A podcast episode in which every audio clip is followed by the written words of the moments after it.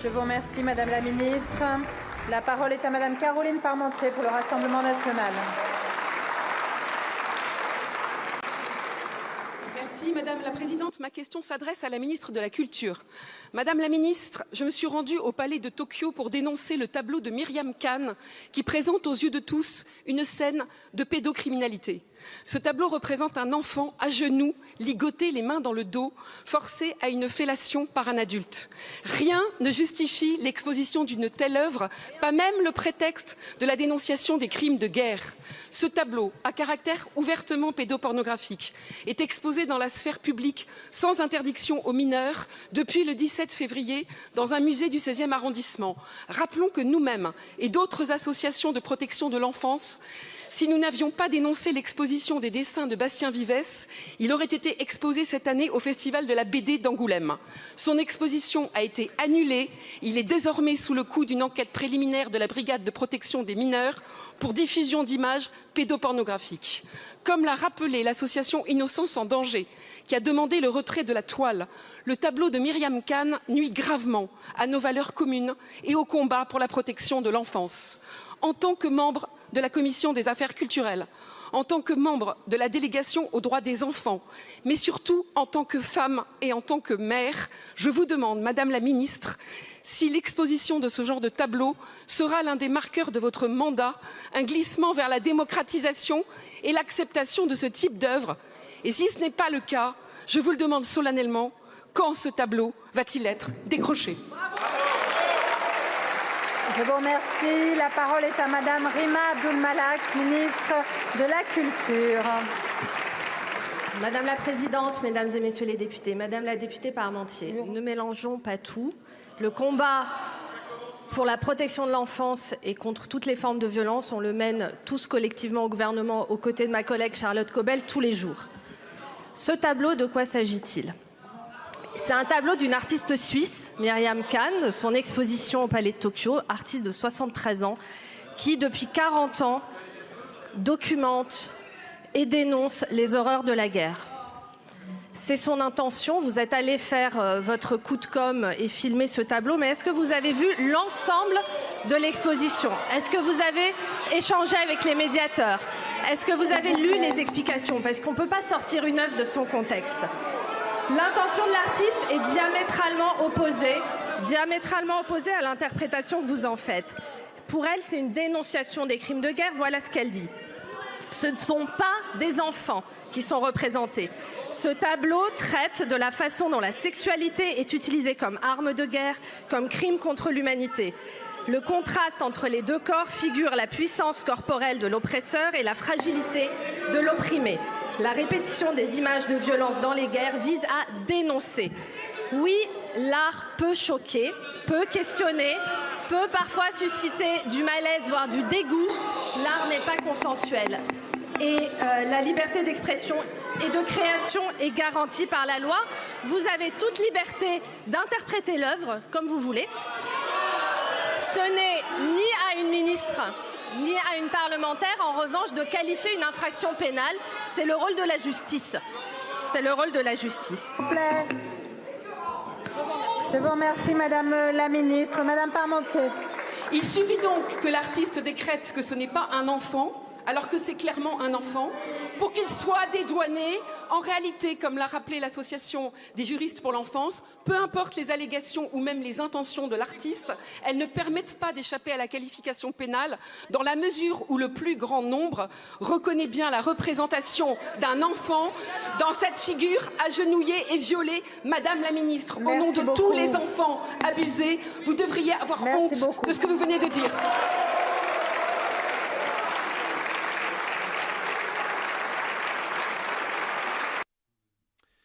Bonsoir à tous et bienvenue dans ce nouvel épisode du rendez-vous de la réaction. Avec Pierre Thiron à la technique, nous parlerons dans une première partie du récent scandale au palais de Tokyo. Et dans une deuxième partie, eh bien, nous évoquerons le cas de Monseigneur Williamson et nous réfuterons la très étonnante euh, dernière vidéo de Monsieur l'abbé Salnave. Alors, comme vous le savez, hein, euh, avant de rentrer dans le vif du sujet, nous faisons toute une série d'annonces pour agréger la qualité française et la qualité catholique.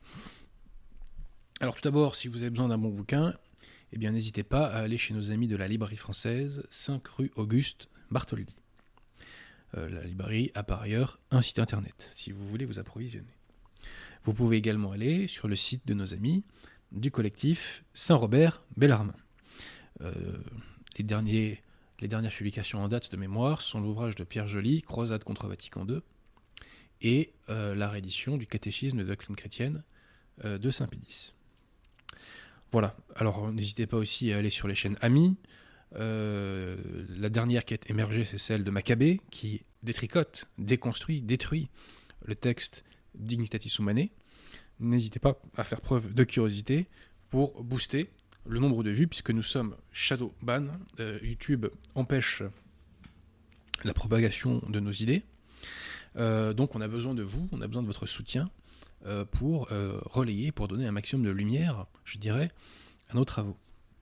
Voilà, donc on peut citer la chaîne YouTube, enfin les classiques que vous connaissez, Emmanuel la catholique, la chaîne YouTube de Pascal Hamel, La vérité catholique, etc., etc., etc. Voilà. Alors, par ailleurs, euh, ah oui aussi, bah, un peu de pub aussi pour la chaîne YouTube Défense de la foi. Donc, dans Défense de la foi, nous reprenons des extraits de ces émissions que nous agrémentons parfois euh, de montage pour faire des petites vidéos pédagogiques qui permettent bah, d'avoir des réponses claires à des problématiques claires. La vidéo phare euh, de cette chaîne YouTube, selon moi, c'est celle de la démonstration de l'invalidité du sacrement de l'ordre conciliaire. Par ailleurs, il y a plusieurs vidéos consacrées à la réfutation des objections qui m'ont été faites par les modernistes. Voilà, donc j'invite les personnes qui n'ont pas vu ces vidéos à aller les voir parce que c'est un sujet extrêmement important dont nous allons d'ailleurs parler aujourd'hui. Voilà, alors euh, un, petit peu de pub aussi pour les éditions Clotildis, puisque leur quatrième évangile, donc l'évangile sont Saint Jean, commenté par l'abbé euh, Filion, euh, vient, semble-t-il, d'être publié. Donc vous pouvez aller sur leur site, hein, édition Clotildis, pour vous procurer cette version des évangiles. Voilà. Alors, et puis par ailleurs, ma foi, n'hésitez pas à soutenir la cause en vous intéressant aux ouvrages euh, des, éditions de, des éditions Lestocade, pardon, donc mon dernier consacré à Monseigneur Gaume, et Puissance de la Grâce, qui est un récit de conversion, enfin qui est un recueil de récits de conversion à la foi catholique. Les liens, normalement, sont en description. Par ailleurs, par ailleurs euh, quelques petits appels aux dons. Alors tout d'abord, appel aux dons pour construire une chapelle Nanunacum dans les Deux-Sèvres. Voilà, donc le lien Eloasso est en description. Et par ailleurs, n'hésitez pas à prier, chers amis, pour qu'il n'y ait pas trop de tracasseries administratives pour euh, empêcher euh, justement euh, la sortie de terre, si j'ose dire, de cette chapelle. Ensuite, appel au don pour trois écoles. École Les Trois Saint-Jean en Belgique. École Notre-Dame Auxiliatrice dans la commune de Béton en Bretagne et euh, école Saint-Expédite à Guingamp. Voilà. Donc n'hésitez pas, chers amis. Euh, par ailleurs, dernier appel au don donc pour l'œuvre de l'Étoile, qui est une communauté catholique dans le sud de la France, hein, euh, par ailleurs centre de messe, école, etc.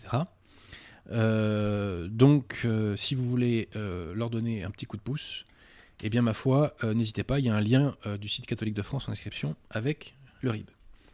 Alors, euh, au sujet des dons, maintenant je fais la petite citation de Monseigneur Gaume. Attendez, bougez pas, parce que dans cet ouvrage, un chapitre est un recueil des meilleures lignes coup de poing, comme on dit, hein, traduit de l'anglais, de Monseigneur Gaume.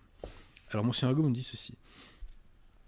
Si un simple verre d'eau froide, donné à un pauvre pour l'amour de Dieu, mérite une récompense éternelle, quelle récompense est réservée à une mortification mille fois plus coûteuse qu'un verre d'eau froide? Et Monsieur Argom dit également ceci, ce qui fait le mérite des vertus, ce n'est pas l'acte lui-même, mais la pureté d'intention, l'amour de Dieu, en un mot, la charité qui l'anime. Voilà. L'actualité spirituelle est très chaude en ce moment, donc je consacre, enfin j'y consacre mes dernières émissions. Du coup, j'ai pas encore le temps de faire l'émission euh, que je voulais faire sur mon dernier livre, donc sur celui de Monseigneur Gaume. Bon, j'espère la faire un jour tout de même. Hein. Voilà. Euh, et puis par ailleurs, chers amis, euh, priez pour notre défunt ami de pas, Patrick. Il a sans doute besoin de vos prières là où il est. Voilà. Voilà, chers amis.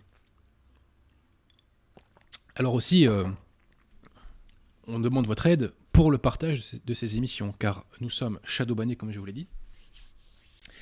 Nous avons contre nous euh, les algorithmes de YouTube. Ça ne nous empêche pas d'avoir euh, notre, euh, quand même, une petite audience, si je puis dire. Dieu merci.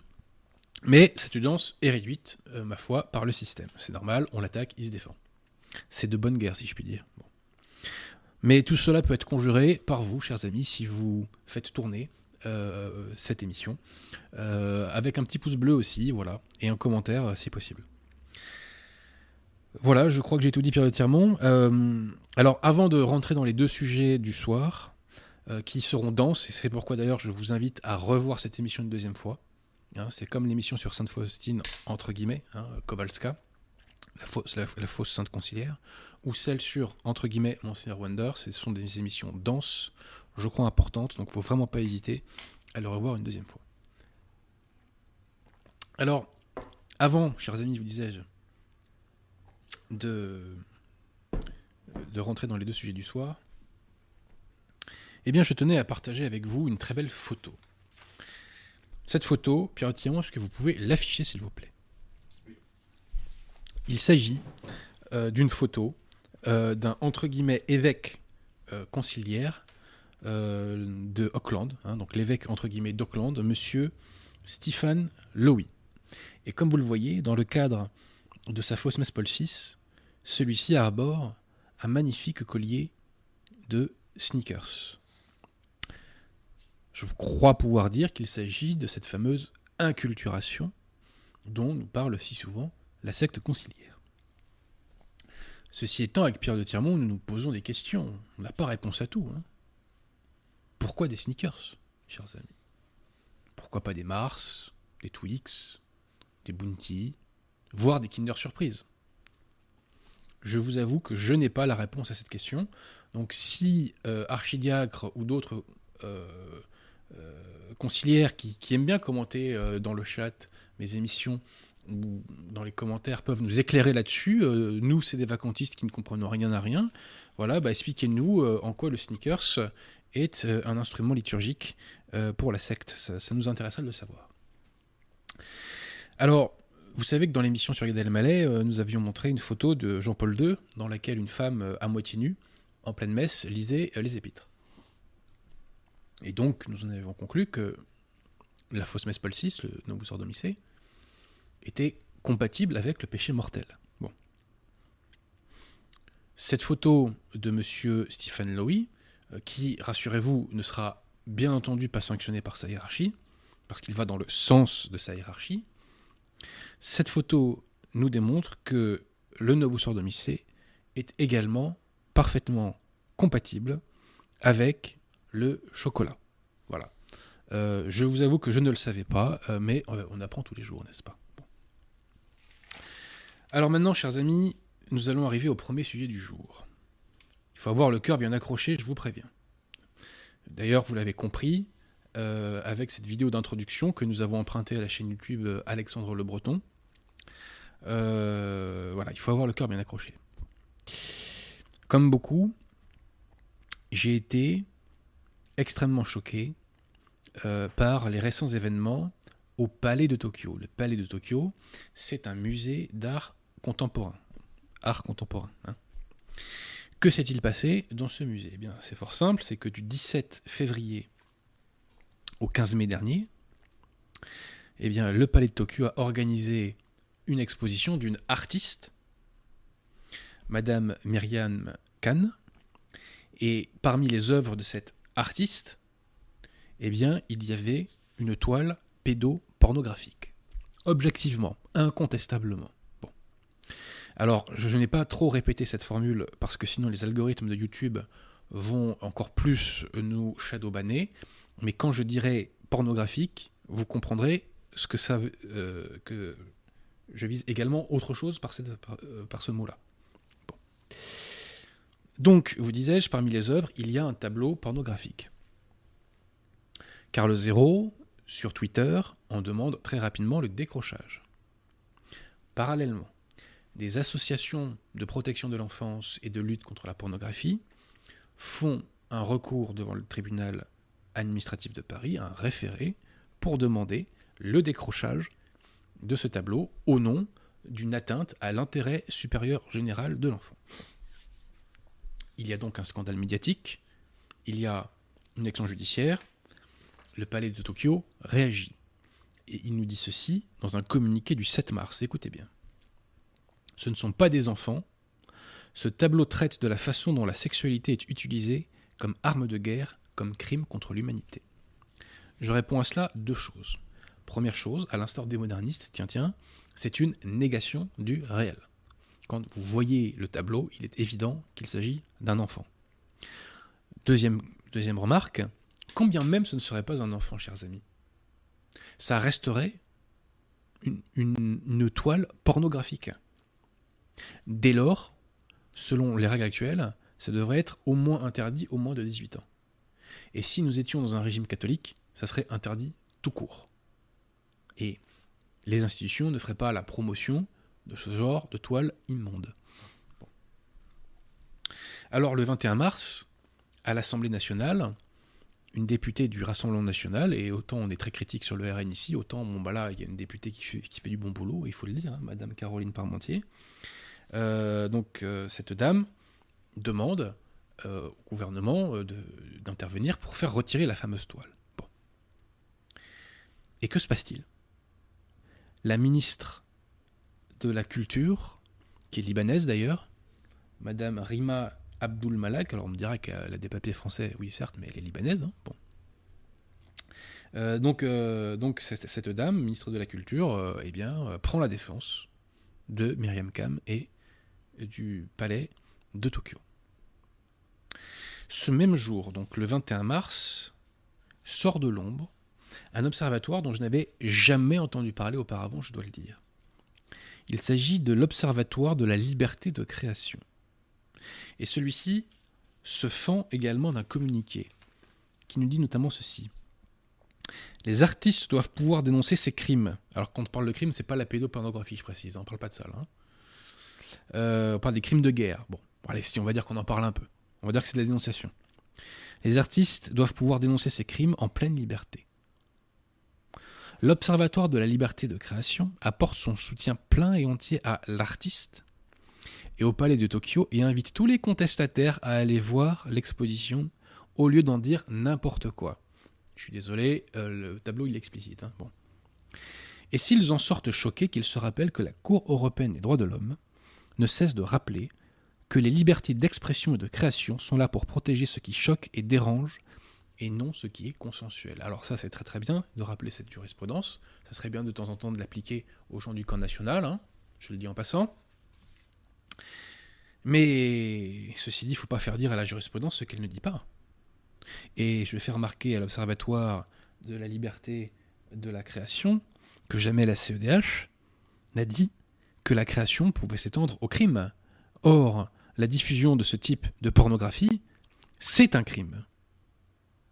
Donc là, il y a une mécompréhension, voire même un détournement de jurisprudence de la CEDH. Et le communiqué se termine par la liste des membres de l'Observatoire. Et c'est ça qui m'a fait réagir et qui m'a donné envie de faire cette partie-là de cette émission.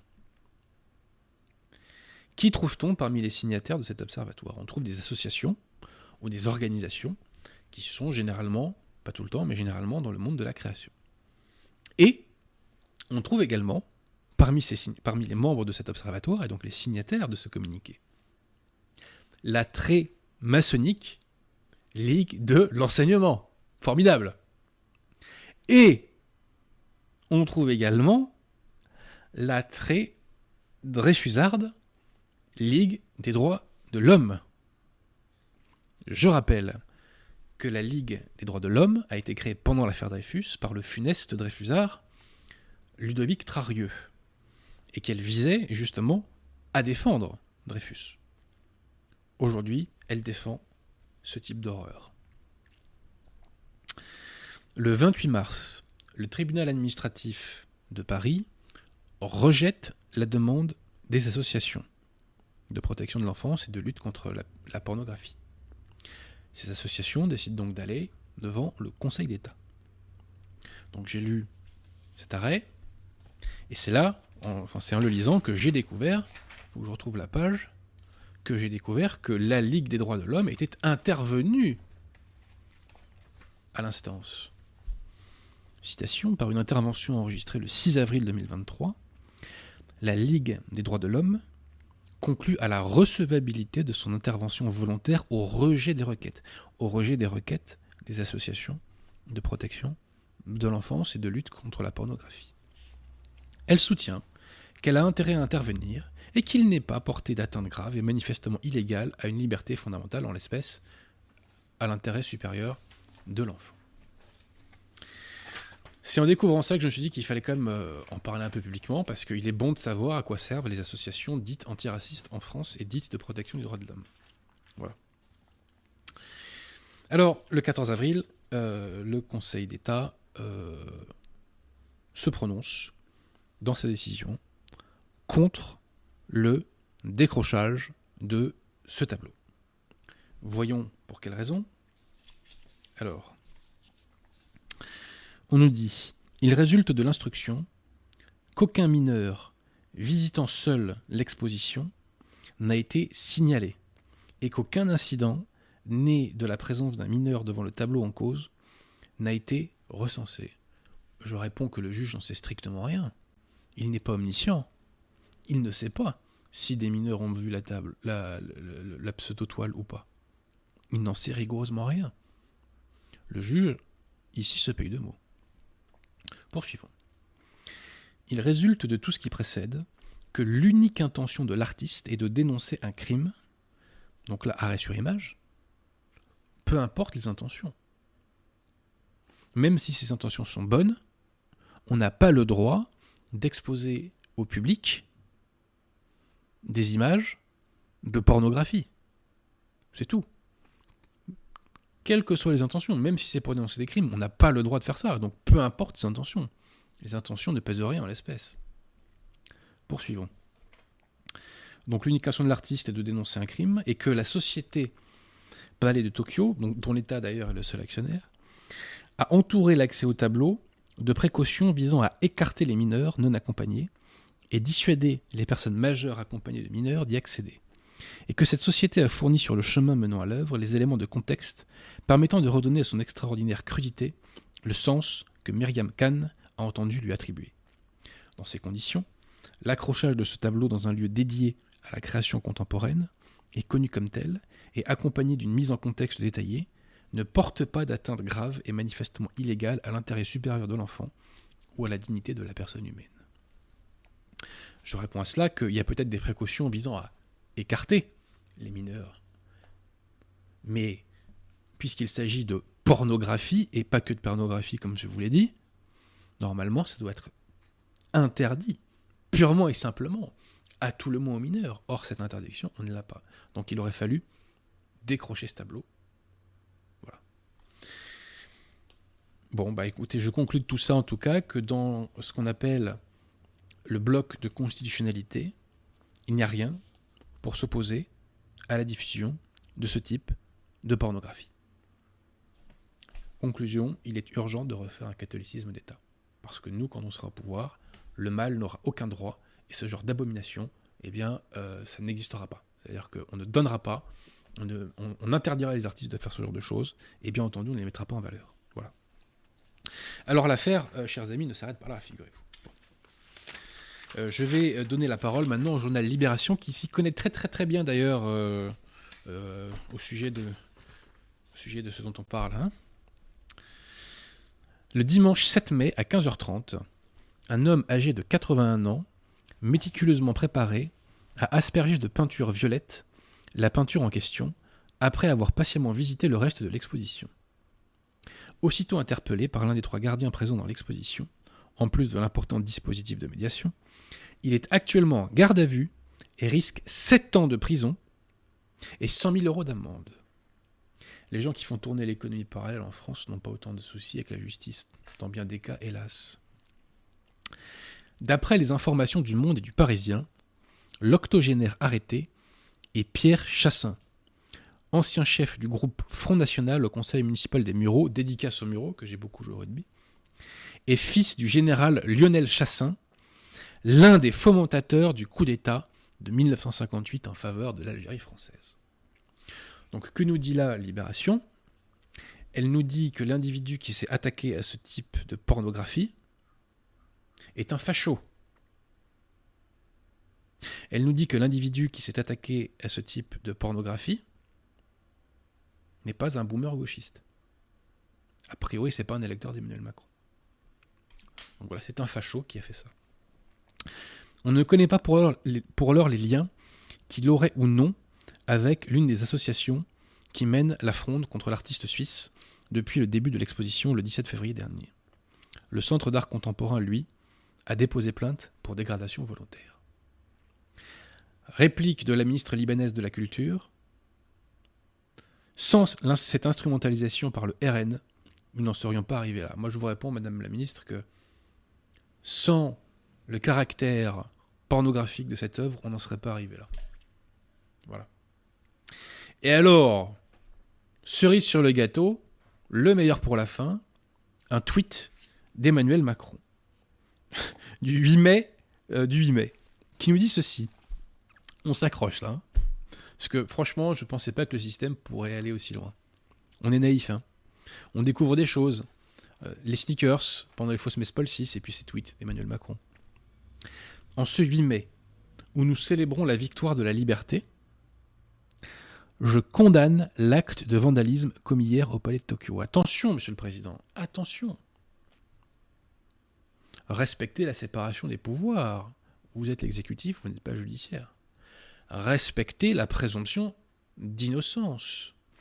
Ce monsieur, actuellement, doit bénéficier il est de la présomption d'innocence, il est présumé innocent, et vous ne pouvez pas préjuger, Monsieur le Président, de la qualification pénale que retiendra le juge in fine.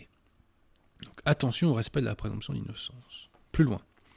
S'en prendre à une œuvre, c'est attenter à nos valeurs. Alors je réponds que ce type de pornographie, Monsieur le Président de la République, n'est absolument pas qualifiable d'œuvre. C'est un torchon démoniaque, et encore une fois, nous au pouvoir, ça, ça n'existera pas. Et donc s'en prendre à cette, entre guillemets, œuvre, c'est attenter à nos valeurs. Non, je suis désolé, Monsieur le Président de la République. Je suis désolé. Ce type de pornographie ne fait pas partie des valeurs françaises. Ça ne fait pas partie des valeurs catholiques. Ça ne fait pas partie de nos valeurs. Point. En France, l'art est toujours libre et le respect de la création culturelle garanti. J'entends bien, Monsieur le Président de la République, mais il reste à démontrer que ce type de torchon est de l'art, et là, la démonstration n'est pas faite. Bref, je vous l'ai dit, la conclusion de tout cela, c'est qu'il nous faut refaire un catholicisme d'État pour que ce type d'abomination n'existe plus et que nous en soyons libérés. Voilà, bah, nous allons pouvoir attaquer, chers amis, euh, le deuxième sujet du soir. Alors, nous allons nous intéresser maintenant au cas de Monseigneur Williamson pour bien comprendre le rôle nocif qu'il joue actuellement dans euh, l'affaire Wonder et Vigano. Si vous ne l'avez pas vu, vraiment, allez voir l'émission précédente sur Monseigneur entre guillemets Wonder, elle est extrêmement importante. J'évoquais d'ailleurs dans cette émission que euh, le lefévrisme servait à neutraliser la résistance au modernisme. Nous allons en avoir une nouvelle démonstration ce soir. Si par extraordinaire, un clerc ou un laïc lefévriste voulait me porter la contradiction, eh bien, je me tiens à sa disposition. Nous avons soulevé à ce micro à plusieurs reprises la question de l'invalidité du sacrement de l'ordre conciliaire et nous l'avons démontré. Nous l'avons d'ailleurs réévoqué lors de l'émission précédente, et euh, nous avons vu qu'il n'y a pas d'alternative, il n'y a pas d'option. Soit ce sacrement de l'ordre conciliaire est intrinsèquement valide, et à ce moment-là, s'il est bien exécuté, il produit toujours ses effets, soit il est intrinsèquement invalide, et en toutes circonstances, il ne produit jamais ses effets.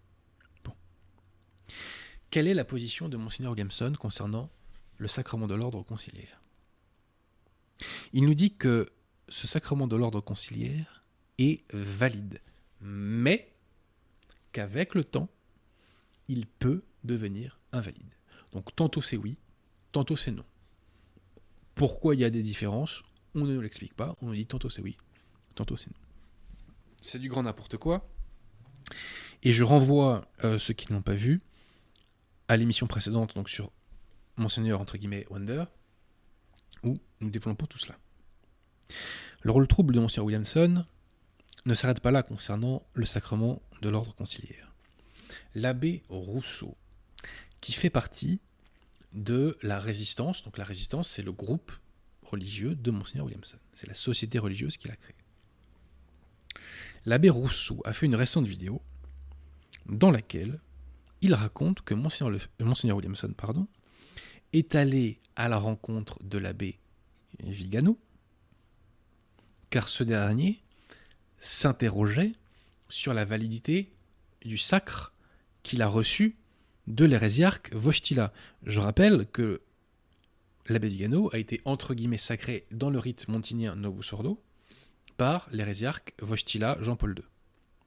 Et il n'y a aucun doute quant au fait que euh, l'abbé Vigano euh, n'est pas évêque, euh, puisque ce rite est tout simplement invalide, il est intrinsèquement invalide. Or, lorsqu'il s'agit de se prononcer sur la validité du sacre de l'abbé Vigano, Monseigneur Williamson conclut que ce sacre est valide. On ne nous explique pas pourquoi. On le décrète. On ne nous dit pas pourquoi le sacre de l'abbé Vigano serait valide, et celui de Wonder serait invalide, et ce, alors qu'officiellement, bah, c'est le même rite qui les a sacrés. Il eût été quand même, je crois, euh, utile, et cela aurait relevé de l'honnêteté intellectuelle, de nous dire pourquoi ce deux poids deux mesures. Bref, je le dis, si ce que dit l'abbé Rousseau est exact, eh bien, c'est honteux, et c'est un scandale.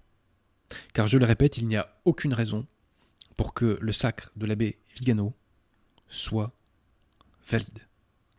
Absolument aucune, puisque le rite qui a été employé par Vostila l'imposteur était intrinsèquement invalide. Alors question, à quoi joue monseigneur Williamson? Pourquoi dit-il à l'abbé Vigano que son sacre est valide quand celui-ci s'interroge sur la validité de son sacre?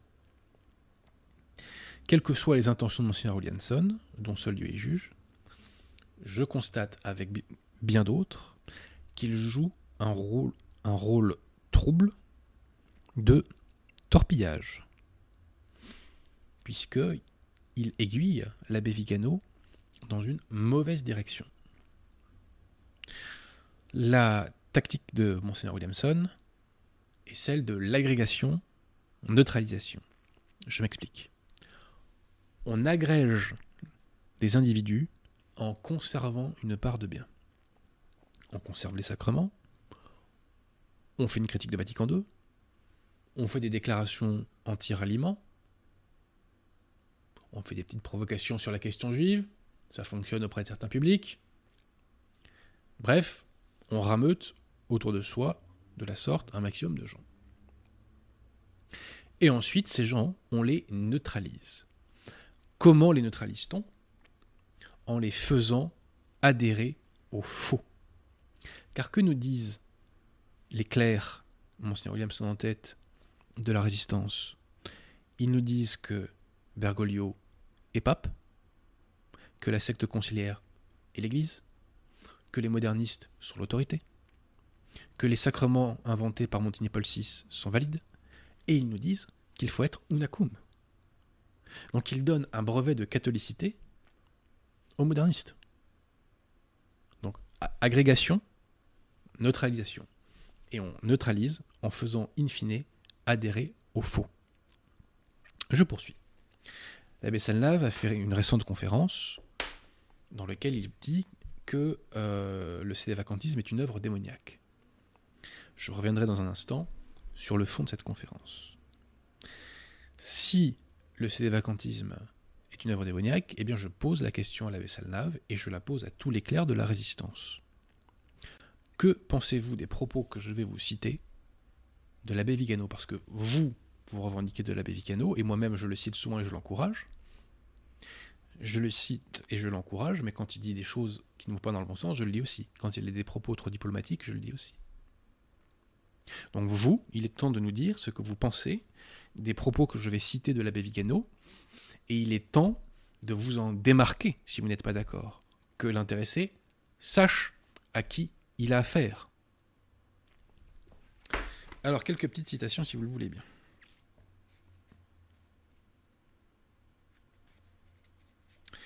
Alors, première citation de l'abbé Vigano. Donc, messieurs, l'abbé Salnave, l'abbé Rousseau, Monseigneur Williamson, que pensez-vous de cela? Citation de l'abbé Vigano, 1er août 2022, Life Site News, au sujet de Bergoglio. Il parle d'un homme divisé dans l'âme par son double rôle de chef de la secte qui occupe le Vatican et d'inquisiteur de l'Église catholique. Chef de la secte qui occupe le Vatican. Monseigneur Lefebvre n'a jamais parlé comme ça. C'est un propos typiquement cédé-vacantistes. Vous le savez très bien. Ce sont les cédé-vacantistes qui désignent la fausse Église, qui désignent l'autorité moderniste comme étant une secte. Que pensez-vous de ce propos de l'abbé Vigano? 27 août 2022, Stylium Courrier. Il est emblématique et révélateur que la secte des apostats qui infeste la hiérarchie catholique et en a occupé le sommet. Propos cédé-vacantistes. 21 septembre 2022, LifeSite News, il parle de la secte bergolienne. 30 octobre 2022, il parle une fois encore de la secte bergolienne. 4 novembre 2022, Stylium Couriae. Citation.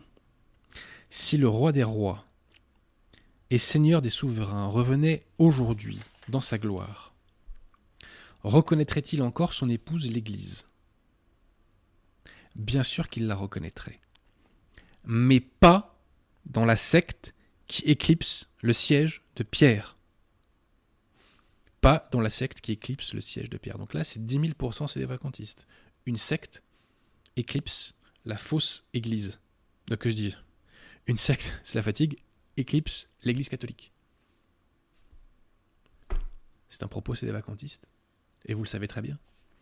22 décembre 2022, la secte bergolienne éclipse l'Église catholique avec son occupation arrogante des postes de direction, etc. 31 décembre 2022. Béni soit l'arrogance de la secte bergolienne. 5 janvier 2023. Il nous parle de l'expulsion de la secte des hérétiques et des corrompus qui affligent et éclipsent la Sainte Église de Dieu.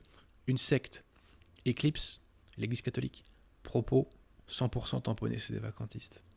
C'est-à-dire catholiques. 6 janvier 2023, il nous parle encore de la secte bergolienne. 19 janvier 2023, il parle de la secte moderniste. 21 janvier 2023, il parle de la secte bergolienne à plusieurs reprises. Et il nous dit également, doit-on craindre l'ostracisme de la secte conciliaire? Autre propos de ces vacantistes de l'abbé Vigano, messieurs, euh, messieurs les abbés Salnave, euh, Rousseau et Monseigneur Williamson. À deux reprises, l'abbé Vigano a dit que Jean 23 était probablement franc-maçon. Notamment, il le dit le 17 octobre 2022. Si Jean 23 était franc-maçon, il était ipso facto excommunié. Il n'était pas membre de l'Église. Donc il ne pouvait pas être pape, il ne pouvait pas être la tête de l'Église puisqu'il était excommunié. Tous ces actes seraient donc nuls, à commencer par la réunion du conciliabule Vatican II. Tout le Novus Ordo s'effondre de la sorte. Que pensez-vous de ces phrases de l'abbé Vigano? Si l'abbé Vigano est formidable quand il dit cela, pourquoi est-ce que c'est une œuvre démoniaque quand c'est les CD vacantistes qui disent la même chose et qui l'ont dit plusieurs décennies avant lui parfois? Ça serait bien qu'on ait une explication de la part des Williamsoniens sur ce deux poids deux mesures. L'abbé Vigano nous dit qu'il ne faut pas voir dans la secte conciliaire l'Église catholique. Les Williamsoniens disent le contraire. Ils nous disent que c'est l'Église. Ils nous disent que c'est l'autorité. il faudrait qu'il y ait une mise au point de la part des Williamsoniens sur ces divergences avec l'abbé Vigano. Quand l'abbé Vigano, encore une fois, tient des propos trop diplomatiques, je le dis, il serait bon que vous, Williamsoniens, soyez cohérents et condamniez les propos des vacantistes de l'abbé Vigano. Ou alors expliquez-nous pourquoi, encore une fois, ces propos sont bons dans la bouche de l'abbé Vigano et ils sont mauvais dans la nôtre. Ce serait quand même bien qu'on nous l'explique. Et bien entendu, cette explication, nous ne l'aurons jamais. Restons, chers amis, euh, sur cette pseudo-résistance animée par Monseigneur Williamson. L'abbé Salnave, qui fait partie de cette résistance, a récemment fait une conférence sur, citation, la déposition d'un pape hérétique. Cette conférence nous confirme, hélas, que le lefévrisme eh bien, repose sur euh, la négation de la foi catholique. Vers 38 minutes dans cette conférence, monsieur l'abbé, vous nous dites que il ne s'agit pas simplement de condamner l'erreur, il s'agit de condamner l'erreur et ceux qui la véhiculent. Monsieur l'abbé Salnave, croyez bien que ça ne me fait pas plaisir de vous porter la contradiction publiquement, mais comme vous véhiculez l'erreur en l'espèce, eh bien, ma foi, je suis obligé de le faire. Ceci étant, monsieur l'abbé, j'aurais beaucoup de mal à croire euh, que euh, vous ne saviez pas que faisant cette conférence, des, vacantistes vous porteraient la contradiction. Vous le saviez, franchement. Voilà. Donc, je m'en occupe en, l'occurrence ce soir en l'espèce. Voilà. Alors, avant de commenter quelques passages de la vidéo, quelques remarques préalables s'imposent, chers amis. D'abord, toutes les personnes qui l'ont entendu ont constaté que l'abbé Selnave ne fonde pas son propos sur des textes infaillibles du magistère de l'Église. Il ne cite absolument aucun texte infaillible du magistère. Il cite parfois quelques saints, et encore, il cite des saints qui, au moment où ils ont traité de ces questions, eh bien, le dogme de l'infaillibilité n'était pas défini et il n'était pas explicité. Donc ces saints ne sont pas toujours 100% conformes par rapport à ce que l'Église a dit derrière. Par ailleurs, on fait dire à des saints des choses très étonnantes, puisque moi, dans plusieurs ouvrages, je, les, je leur ai vu dire des choses contraires. En tout cas, nous, euh, nous fondons, contrairement à l'abbé Salnave, notre propos sur le magistère infaillible de l'Église catholique, et nous allons démontrer qu'il s'attaque à la foi catholique. Parce qu'un pape ne peut pas être hérétique, c'est de foi. Un pape ne peut pas être hérétique, c'est de foi, et pourtant l'abbé Salave dit que c'est possible. Alors tout d'abord, je renvoie, chers amis, au Concile Vatican I. Dans Pastor Eternus, il est enseigné infailliblement que l'infaillibilité pontificale vient de la promesse que le Christ a faite à Pierre. Pierre, j'ai prié pour toi, pour que ta foi ne défaille pas.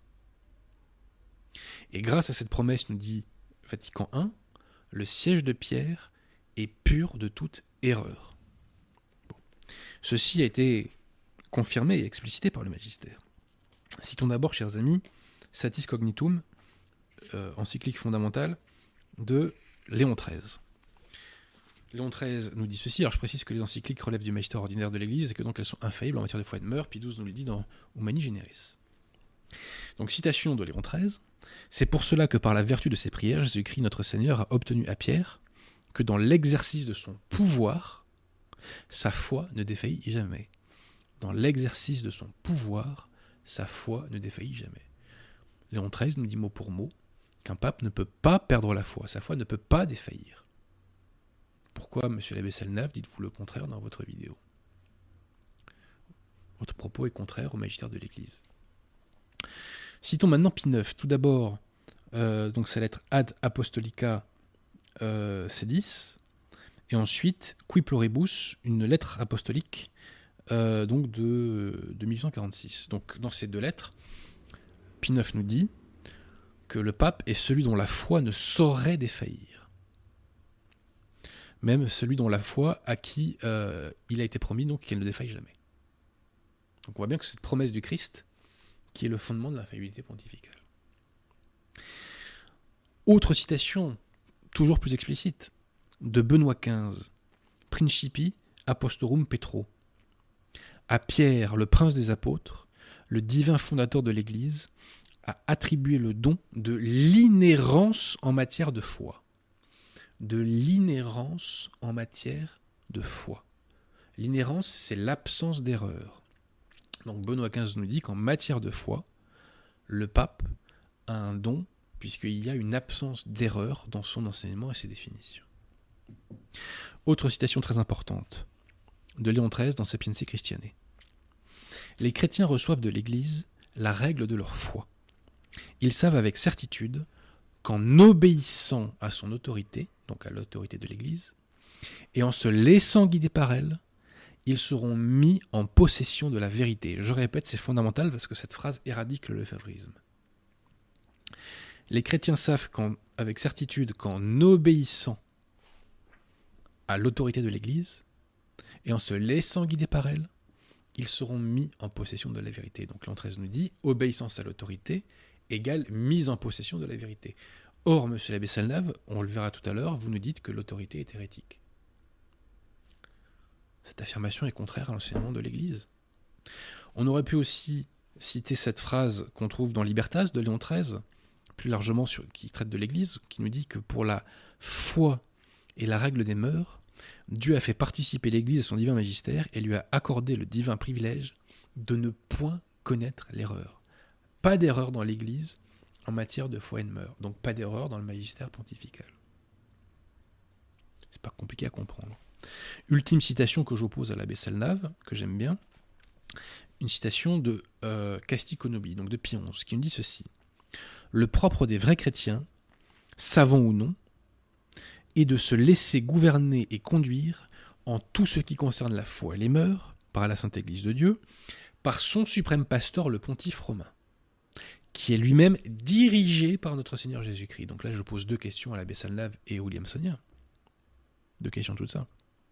Est-ce que vous vous dites, je suppose, vrai chrétien Donc est-ce que vous écoutez le conseil de Pie XI, enfin le conseil qui vous dit l'enseignement de Pie XI, selon lequel euh, vous devez vous laisser conduire en matière de foi par celui que vous tenez pour être pape?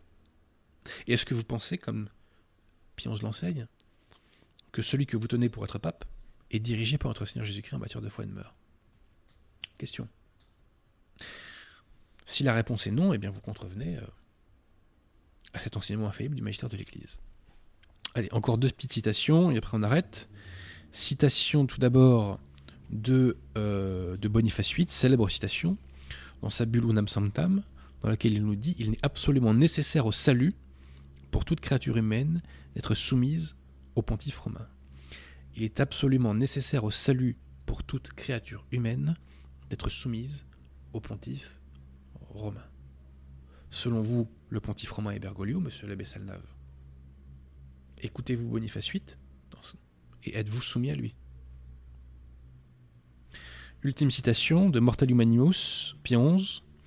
Dans cette Église du Christ, personne ne se trouve, personne ne demeure, si par son obéissance il ne reconnaît n'accepte l'autorité et le pouvoir de Pierre. Personne ne se trouve, personne ne demeure, si par son obéissance il ne reconnaît et n'accepte l'autorité et le pouvoir de Pierre. Acceptez-vous l'autorité et le pouvoir de Bergoglio, monsieur l'abbé Salnave Si la réponse est non, vu que vous le tenez pour pape, Pion en conclurait que vous n'êtes pas dans l'Église du Christ. En revanche, il y a un motif qui est donné par l'Église pour désobéir. C'est dans la fameuse bulle de Paul IV où on nous dit qu'on peut désobéir à un imposteur. Donc d'un point de vue catholique, la seule façon de désobéir, c'est que euh, on soit face à une fausse autorité. Bref, on le voit, le magistère enseigne infailliblement qu'un pape ne peut pas perdre la foi.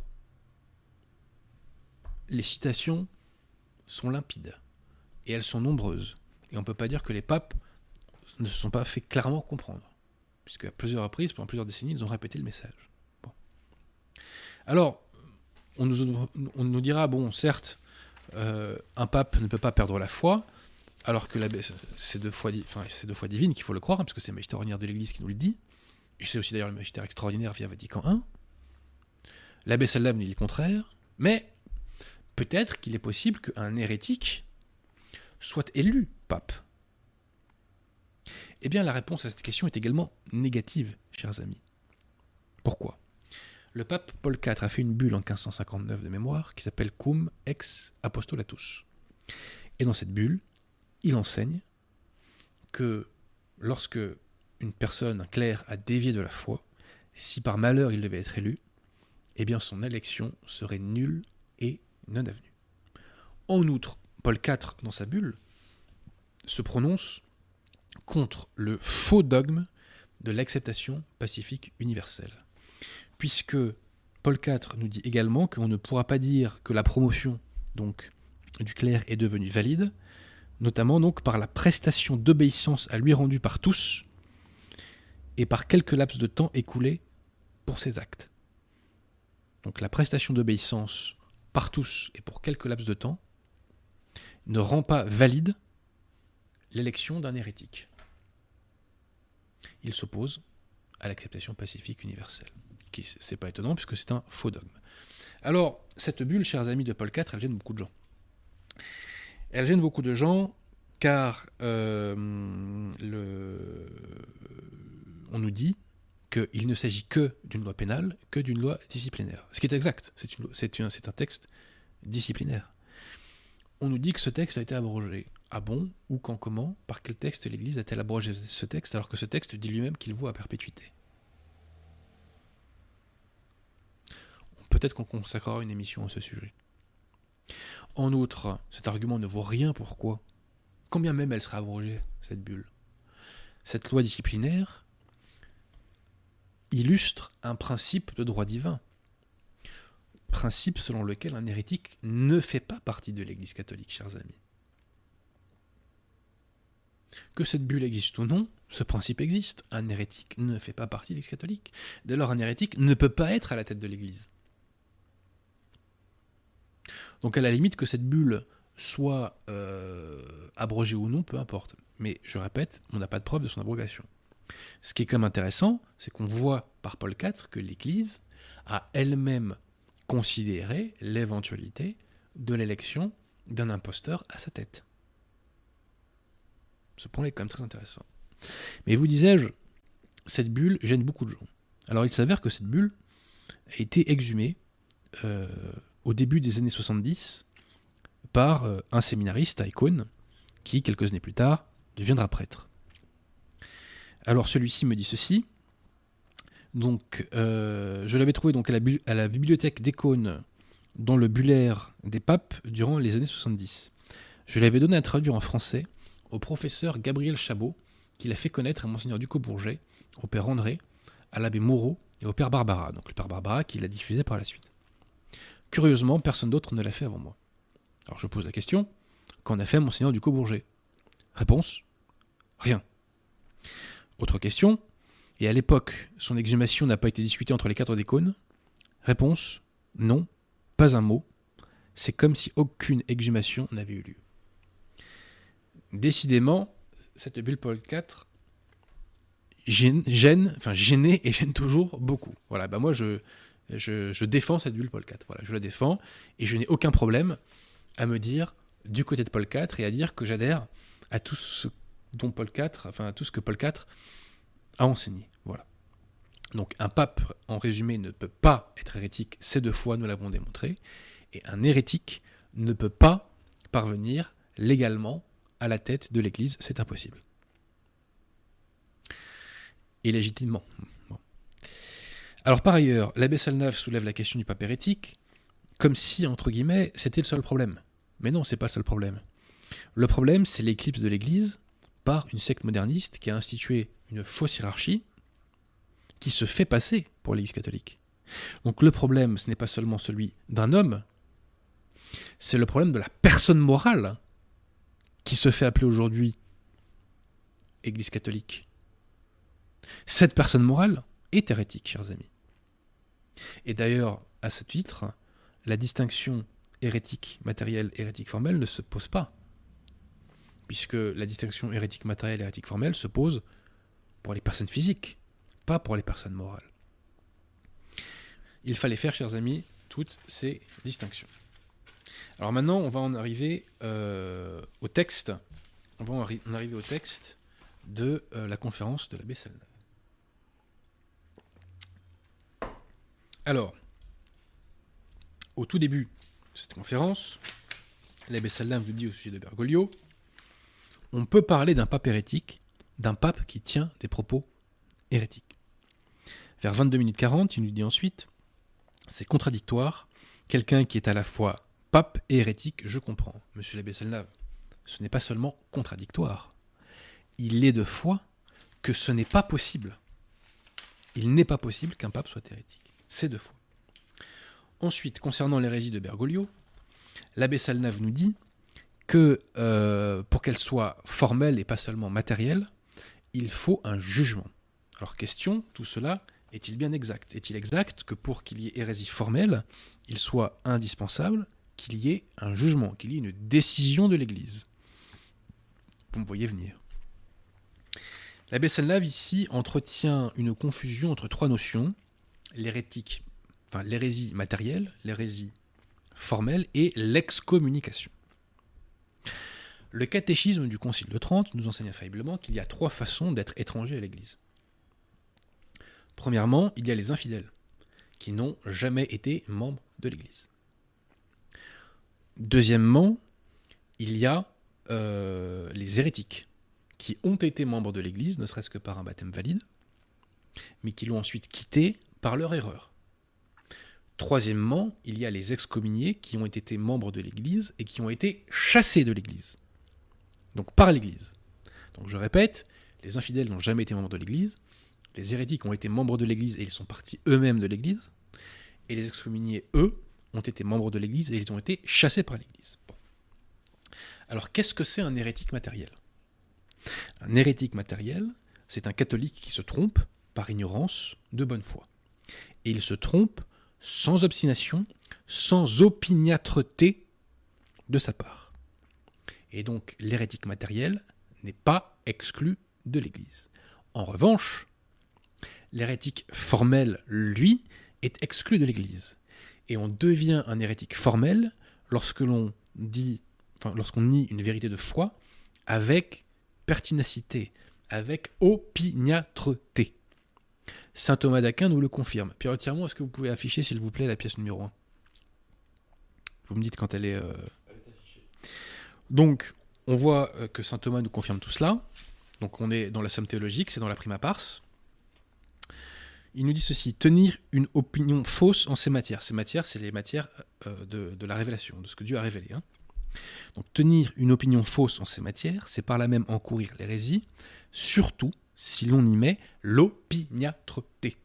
Donc on nous dit qu'on est hérétique formel et on est exclu de l'Église si on est opiniâtre dans l'erreur.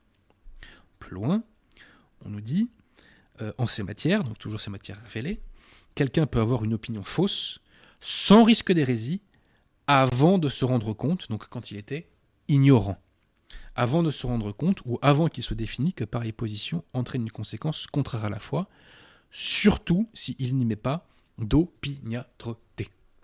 Donc saint Thomas nous confirme que l'hérétique matériel, c'est celui qui nie une vérité de foi, mais sans opiniâtreté, et l'hérétique formel, c'est celui qui nie une vérité de foi avec opiniâtreté. C'est l'opiniâtreté qui fait qu'une hérésie matérielle devient une hérésie formelle il n'y a absolument pas besoin de jugement pour cela. Ça, c'est une invention de févriste. Ceci nous est, d'ailleurs confirmé par saint Robert Bellarmin dans son célèbre, euh, euh, livre De Romano Pontifici. Citation de saint Robert. Le concile de Constance ne traite que des excommuniés, c'est-à-dire de ceux qui ont perdu leur juridiction par une sentence de l'Église tandis que les hérétiques, avant même d'être excommuniés, sont hors de l'Église et privés de toute juridiction. Les hérétiques, avant même d'être excommuniés, sont hors de l'Église et privés de toute juridiction, car ils se sont condamnés par leur propre sentence, comme l'enseigne l'apôtre, c'est-à-dire coupés de l'Église sans excommunication, comme l'explique Saint Jérôme. Donc, je le répète, l'hérétique formel, c'est celui qui se trompe de bonne foi étant dans l'ignorance, mais il peut devenir hérétique formel s'il devient opiniâtre dans son erreur. La secte conciliaire et la fraternité Saint-Pédis sont dans l'hérésie formelle, car elles sont opiniâtres dans leurs erreurs, puisqu'elles professent leurs erreurs depuis des décennies, et elles ne les abjurent pas, malgré les très nombreuses objections faites par les catholiques. Tels sont les faits. Alors ensuite, l'abbé Salnave nous dit que les CD vacantistes citent beaucoup Saint-Robert Bellarmin, c'est exact, monsieur l'abbé, mais n'oubliez pas que le cœur de notre argumentation, c'est le magistère infaillible de l'Église. Et ça, vous oubliez de le lire dans votre conférence. Donc vous nous dites que euh, les CD vacantistes sont une œuvre, euh, enfin que le CD vacantisme est une œuvre démoniaque, pour empêcher les fidèles de se diriger dans la véritable résistance catholique. Mais monsieur l'abbé Salnave, vous n'êtes pas la véritable résistance catholique. Parce que la véritable résistance catholique, étant précisé que le mot de résistance, on ne suis pas très fan, hein, je vous le dis, euh, repose sur la foi catholique. Or, nous venons de démontrer à l'instant même que vous niez des pans entiers du magistère de l'Église. Léon XIII nous rappelle, je crois que c'est aussi dans sa Discognitum, que nier le moindre point de la révélation fait perdre la foi. Votre position ne repose pas sur la foi. Je le répète, vous niez des pans entiers du magistère de l'Église. Par ailleurs, monsieur l'abbé Salnave, vous savez très bien que votre groupe religieux voit dans les modernistes l'autorité. Vous considérez ces gens-là comme étant l'autorité. Ça, c'est pas les bonnes bases pour mener le combat contre le modernisme. L'erreur n'a aucun droit, le mal n'a aucun droit, ils doivent être éradiqués, point. Alors, là, je crois que c'est ma phrase préférée de votre conférence, monsieur l'abbé Salnave. Celle-là, je vous avoue, je l'ai beaucoup aimée, vers 30 minutes. Vous nous dites ceci. Euh, certains me reprochent d'être gallican. Alors c'est pas certain, c'est moi, hein, puisque je suis le seul euh, publiquement à vous avoir qualifié de gallican. Je pense que ces gens-là feraient mieux de m'écouter plutôt que d'affirmer des stupidités de ce genre-là. Alors d'abord, je vous remercie du compliment, monsieur l'abbé, et je vous renvoie par exemple à Monseigneur Gaume. Qu'est-ce que c'est le gallicanisme? Il nous dit, c'est dans Où en sommes-nous? que le gallicanisme, c'est l'insubordination vis-à-vis du Saint-Siège. Vous êtes insubordonné, monsieur l'abbé par rapport au Saint-Siège, et vous le savez très bien. Vous n'êtes pas subordonné au Saint-Siège, vous n'obéissez pas à Bergoglio. Même officiellement, vous êtes excommunié. Enfin, votre groupe est excommunié. Le. Monseigneur Williamson s'est fait excommunier après le sacre, je crois, de, Monseigneur Fort. Donc, vous ne reconnaissez pas cette autorité. Vous ne, la, enfin, vous ne lui obéissez pas.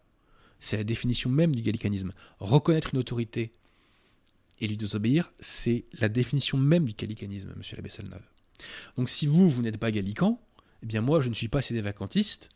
Pierre de Tirmont est japonais et l'évêque euh, et l'évêque euh, le pseudo évêque Love euh, avait des Twix dans son collier. Non, non, c'était des sneakers, c'était pas des Twix. Bref. Donc oui, vous êtes gallican, monsieur les il faut assumer. Pourquoi vous n'assumez pas? Moi j'assume de faire le conseil de la vacance du siège. J'ai pas de problème avec ça. Vous êtes gallican. Vous dites ceci est l'autorité, mais je refuse de lui obéir. C'est du gallicanisme à l'état pur. Et les citations qui suivent nous le confirment. Notre devoir, vous dites, c'est de nous soustraire à cette autorité hérétique. Vous dites vous-même que vous vous soustriez à l'autorité. C'est du gallicanisme à l'état pur. Étant précisé qu'il est de foi que l'autorité ne peut pas être hérétique. Rappelons-nous le propos de Léon XIII que j'ai cité tout à l'heure dans Sapiens et Christiane. Quand on se soumet à l'autorité, on a la certitude d'être mis en possession de la vérité. Donc cette phrase, monsieur l'abbé Senlave, ne cadre pas avec le magistère de l'Église. Je vous le dis en toute amitié. Alors aussi, j'aime beaucoup ça. Les ralliés sont plus dangereux que les vacantistes. Ils cautionnent, avec leur apparence de tradition, l'autorité hérétique. Ce qui est très grave. Donc une fois encore, l'abbé Senlave, vous nous dites que l'autorité est hérétique et vous nous dites que vous ne lui obéissez pas. Que vous n'adhérez pas à ses enseignements. C'est du gallicanisme. Mais ce qui est quand même formidable, et là on voit vraiment la, cécité idéologique, les ralliés sont plus dangereux que les vacantistes parce qu'ils cautionnent avec leur apparence de tradition l'autorité hérétique. Mais attendez, monsieur l'abbé Salnave, avec votre apparence de tradition hérétique, de, excusez-moi, je retire, avec votre apparence de tradition tout court, que faites-vous?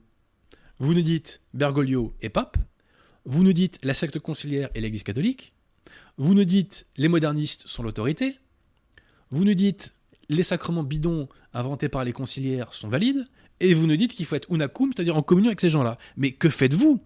Que faites-vous par ces prises de position, monsieur l'abbé? Si ce n'est, vous aussi, cautionner et donner un brevet de catholicité à cette fausse autorité Vous faites vous-même, quand je dis vous, c'est pas vous seul, c'est tout votre groupe williamsonien et la fraternité Saint-Pédis au passage. Vous faites ce que vous reprochez aux ralliés. Voilà. Voilà, chers amis, donc on voit que le propos de nos contradicteurs ne se fonde pas sur la foi catholique, qu'il se fonde sur une hérésie, une hérésie gallicane, tandis que le nôtre eh bien, se fonde sur le magistère infaillible de l'Église. Voilà, tout simplement. Les catholiques donc, qui ont la position de Nacum, eh bien, ont la prétention, de dire qu'ils n'ont rien ajouté à la foi et qu'ils n'ont rien retiré à la foi. Vous, monsieur l'abbé Selnave, et vos confrères gallicans, vous rajoutez à la fois un droit à désobéissance à l'autorité. Ça n'existe pas dans l'enseignement de l'Église. Paul IV nous dit que la seule façon de pouvoir désobéir, c'est parce que nous sommes face à des imposteurs. Si vous ne faites pas ce constat préalable, vous prêchez le gallicanisme. C'est comme ça. Voilà. J'ai cité toute une série de textes du magistère auxquels vous n'adhérez pas, puisque dans vos propos, vous les niez. Ou alors, si je dis des bêtises, monsieur l'abbé Lave, faites une vidéo de réplique et vous reprenez chacun des textes que j'ai cités et vous nous dites en quoi vous êtes raccord avec. Là, je vous avoue que je serais très curieux d'entendre ça.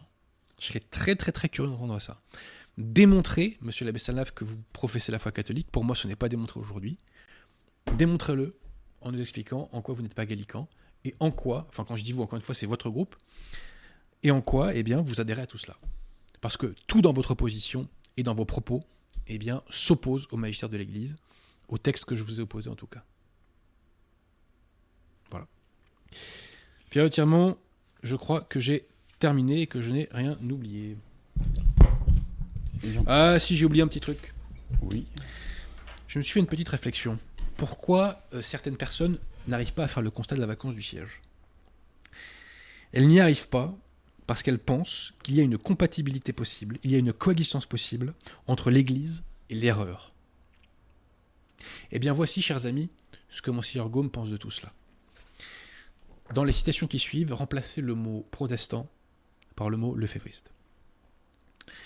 Citation de Monseigneur Gaume. Monseigneur Gaume qui a été salué par Pie et Grégoire XVI, hein, donc c'est pas rigolo.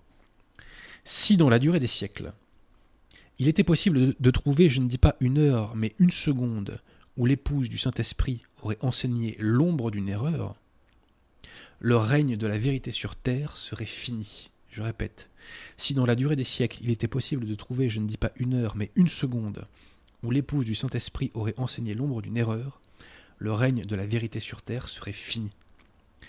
En accusant l'Église romaine d'infidélité, les protestants, entendre les lefévristes, ne s'aperçoivent pas qu'ils posent en principe le scepticisme universel. universel. Si l'Église s'est trompée, donc si l'autorité est hérétique, comme vous dites, monsieur Lebesselnave, ou comme ils disent, si elle est corrompue, que deviennent les assurances d'infaillibilité données par Jésus-Christ? Si l'Église s'est trompée, que deviennent les assurances d'infaillibilité données par Jésus-Christ? Monsieur Argom nous dit que pas une seule seconde, l'Église ne peut se tromper. Les Lefebvre nous disent qu'elle se trompe depuis près de 70 ans. Deuxième citation, le Verbe incarné ne serait pas Dieu si l'Église avec laquelle il a promis d'être tous les jours, pendant tous les siècles, pouvait enseigner une seule fois une erreur, si petite qu'on la suppose, ou laisser périr une seule des vérités confiées à sa garde. Ainsi les protestants entendent les leféristes, qui nient la perpétuelle infaillibilité de l'Église, la perpétuelle infaillibilité de l'Église, nie virtuellement la divinité de notre Seigneur. Monsignor Gaume nous dit là en substance qu'il y a une incompatibilité totale, il y a une coexistence totalement impossible entre l'Église et l'erreur. Tant que les gens ne comprennent pas ça, ils ne peuvent pas se convertir. Tant que les gens vous disent l'autorité peut professer l'erreur en matière de foi et de mort, vous savez que vous n'avez pas un catholique en face de vous. Vous êtes peut-être quelqu'un de bonne volonté, mais vous avez quelqu'un qui professe le gallicanisme. L'Église ne peut pas professer l'erreur. Léon XIII le dit mot pour mot dans Libertas. Le divin privilège. Attendez, je vais reprendre sa formule. Je vais reprendre sa formule rapidement. C'était page combien déjà? Hop hop hop. Pierre de Tirement ne connaît pas par cœur mon livre, donc il peut me donner la page? Non. Alors j'ai la, voilà, j'ai retrouvé. Pour la foi et la règle des mœurs, Dieu a fait participer l'Église à son divin magistère et lui a accordé le divin privilège de ne point connaître l'erreur de ne point connaître l'erreur. Donc je répète, je radote, pardonnez-moi, l'Église et l'erreur sont deux choses totalement incompatibles. Et ça, les lefévristes refusent de l'admettre. Monseigneur Gaume charcute le gallicanisme dans ses propos, vous l'aurez compris. Merci de votre attention, chers amis. Pierre Tirmont, dites-moi si par extraordinaire il y a des questions. Oui, déjà nous remercions Claire B pour son don. Euh, Pierre Benoît te demande si tu vas débattre avec Olivier, le père Olivier Horowitz. Ah mais j'aimerais beaucoup Il t'aurait proposé, j'ai demandé, il t'aurait, il t'aurait proposé par le biais d'une vidéo sur une chaîne, je ne sais pas. Oui, quelques années, il m'a proposé de débattre sur Léon XIII. Sauf que si vous voulez, si je veux débattre sur Pétain et qu'on me dit non, non, je veux débattre de la guerre de 1870, je dis vous êtes bien gentil, mais moi sur, sur, Pétain que je veux débattre. Si le père Horowitz souhaite débattre de Vatican II, etc., il n'y a pas de problème. Bon. Et attendez, pas que le Horowitz, si n'importe quel contradicteur conciliaire euh, pas un type qui fait 20 vues sur YouTube quand même, hein, vous l'aurez compris, hein, mais quelqu'un qui a un peu d'audience veut débattre contre moi sur ce sujet-là, ce sera avec joie. Voilà. D'ailleurs, j'ai bientôt fait un débat avec Arnaud Dumouche sur l'imposteur Faustine Kowalska. Très bien. Euh, Thomas demande combien d'évêques validement ordonnés restent-ils en France et dans le monde? Et combien sont monde de euh, Combien, je sais pas, mais pas énormément. Ça se compte en quelques dizaines, grand, grand, grand maximum.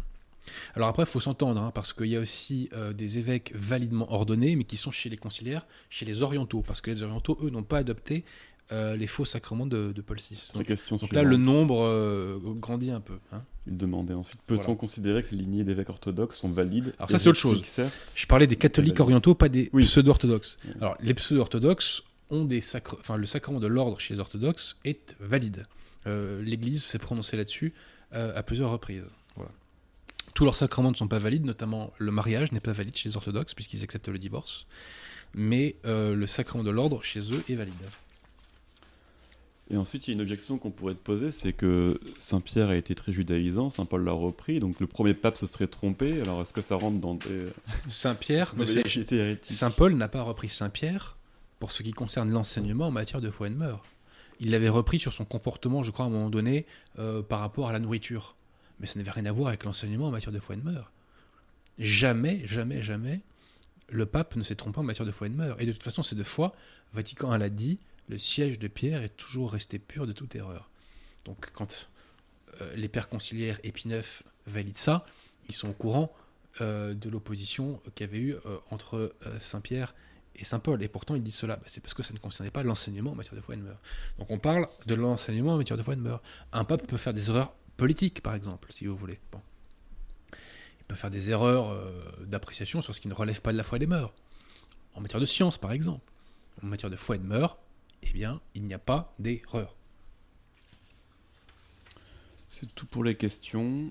C'est tout pour les questions. Mais écoutez, on va pas faire de zèle Pierre de Donc, ma foi, si ça vous intéresse, n'hésitez pas à aller sur le site des éditions de l'Estocade pour vous procurer mon ouvrage sur Monseigneur Gaume et Puissance de la Grâce, qui est un recueil de récits de conversion à la fois catholique. Et puis une fois encore, chers amis, eh bien, je vous demande de relayer un maximum ces émissions. Car euh, nous avons la chance d'avoir une petite audience qui est faible au regard de ce que peut faire potentiellement YouTube, mais qui est grande au regard des paroisses. Vous voyez, du nombre de personnes des paroisses.